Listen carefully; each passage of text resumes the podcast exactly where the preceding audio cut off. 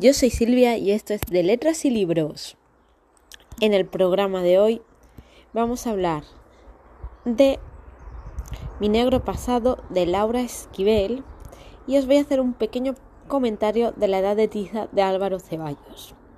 ¿Os acordáis que en el anterior programa, que fue hace poquito, os dije que iba a colaborar con Alfaguara por medio de edición anticipada con el libro de la edad de tiza de Álvaro Ceballos. Bueno, os tengo que decir que me leí el primero, el segundo capítulo y al tercero no pude, demasiadas palabrotas, demasiados insultos, se iba de un tema a otro, entraba en una escena, en el primer capítulo empezaba a describir a su madre, a hablar de su madre, y luego se iba a una escena de su adolescencia que no le veía ni pies ni, ni cabeza ni sentido no me gusta nada la forma de escribir y no sé, no me gustó nada el libro, que mejor no lo leo, lo dejo y se acabó. Eh, si queréis saber más de lo que opino de esto, eh, pasaros por mi Instagram, libros de Silvia, y veréis la reseña.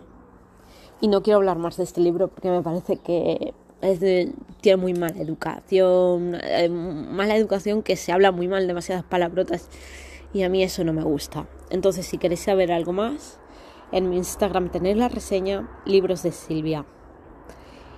Y mm, quiero hablaros de mi negro pasado, de Laura Esquivel, que es pertenece a la saga como agua para chocolate.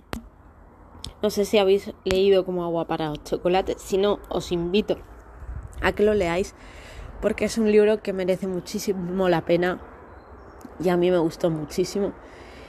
Y mi negro pasado lo daban esta semana con la revista mía a muy buen precio y decidí comprarlo porque la verdad es que le tenía muchísimas ganas y hay otro que se llama Los diarios de Tita que espero que lo saquen porque también me lo quiero leer que también es de la saga como agua para chocolate. Bueno, os leo de qué va mi negro pasado. Mi negro pasado es una defensa de la independencia femenina y la mejor receta contra los males de nuestros días. El desarraigo, la obesidad, el consumismo vacío. María dicta la comida, sufre el injusto fin de su matrimonio en mitad de una avalancha de reproches racistas y machistas. Desecha reciba de manos de Lucía, su abuela por mucho tiempo ausente, el diario de Tita. Al adentrarse en él descubrirá insospechados secretos familiares, la capacidad del espíritu humano para volar alto gracias a la alquimia que transforma los ingredientes naturales en alimentos y un sentido de pertenencia jamás experimentado. La voz de María, de la misma estirpe guerrera de las mujeres de la garza, continuará tejiendo la saga familiar. La protagonista deberá sortear los baches filiales al tiempo que gana confianza en sí misma. Este proceso la llevará a crear una conexión inquebrantable con Tita y todos sus ancestros y logrará así la reconciliación de cuerpo y mente, un renacer a la vida por el, por el verdadero dilema será cuando María experimente otra vez en lo más profundo de los sentimientos el amor. Una historia entrañable, preciosa, eh, aunque es dura, aunque tiene dolor, pero es tan entrañable, tan emotiva, está tan bien escrita, eh, tiene palabras tan dulces, el amor de esa abuela por su nieta y por su bisnieto, por el que fue su gran amor en la vida, es tan entrañable, tan bonito, tan dulce, que no cuesta leerlo, te emociona,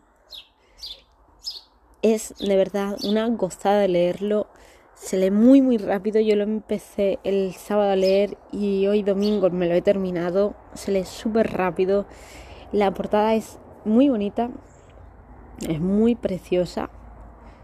Y si como en agua para chocolate había recetas, en este en cada capítulo hay canciones y al final del libro aparece una lista de las canciones que aparecen en el libro y pone escucha las canciones que inspiraron esta, esta novela en Spotify.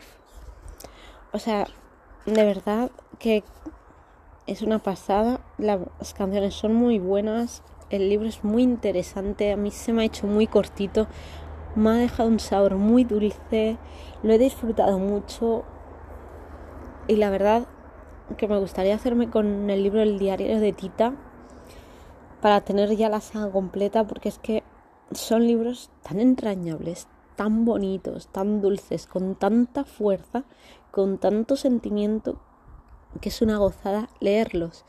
Sí, se leen muy rapidito, como agua para chocolate lo leí muy rápido, este ya ha sido súper rápido, que lo he disfrutado mucho, que me ha encantado, que yo sí os lo recomiendo y si podéis acercaros a él y a esta saga, de verdad hacerlo porque la manera de escribir que ha tenido Laura Esquivel en este libro es impresionante, o sea, transmite tanto en además es que el libro tiene muy poquitas páginas, tiene 200 215 y transmite tanto en esas 215 páginas que no le hace falta más.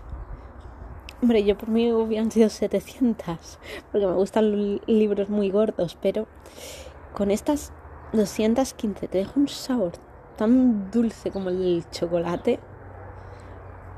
Tiene un final tan bonito, tiene unas historias tan buenas, el libro es tan bueno que de verdad yo lo recomiendo igual que como agua para chocolate también es muy bueno, os acerquéis a Laura Esquivel y que lo disfrutéis con un café, con un té, con un chocolate, con lo que queráis, porque es un libro que se disfruta desde la primera hasta la última página y es una gozada, de verdad, es una gozada de libro, es una maravilla y os lo recomiendo totalmente.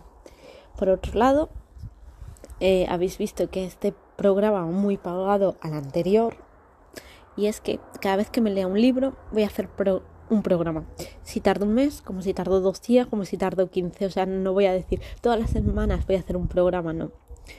Según lea, yo hago el programa y he hablado del libro que me haya leído en ese instante. Así que a lo mejor el próximo programa no sé cuándo va a ser. Mm, no voy a decir la semana que viene o a la otra, porque a lo mejor son 15 días, que es un mes, no lo sé, según depende lo que vaya tardando en leer, así iré haciendo los programas. Y lo dicho, que por favor que os acerquéis a mi negro pasado de Laura Esquivel, que os acerquéis a como agua para chocolate, porque son libros que merecen la pena. Y si queréis saber más libros, queréis saber algo más de libros, os invito a que os acerquéis a mi Instagram, los a que os acerquéis a mi Instagram, libros de Silvia. Ahí tendréis un comentario menos extenso que aquí, pero tendréis las fotos de cada libro de los que estoy hablando aquí. Así que os espero tanto en el programa de radio como en el Instagram Libros de Silvia. Un saludo y hasta el próximo.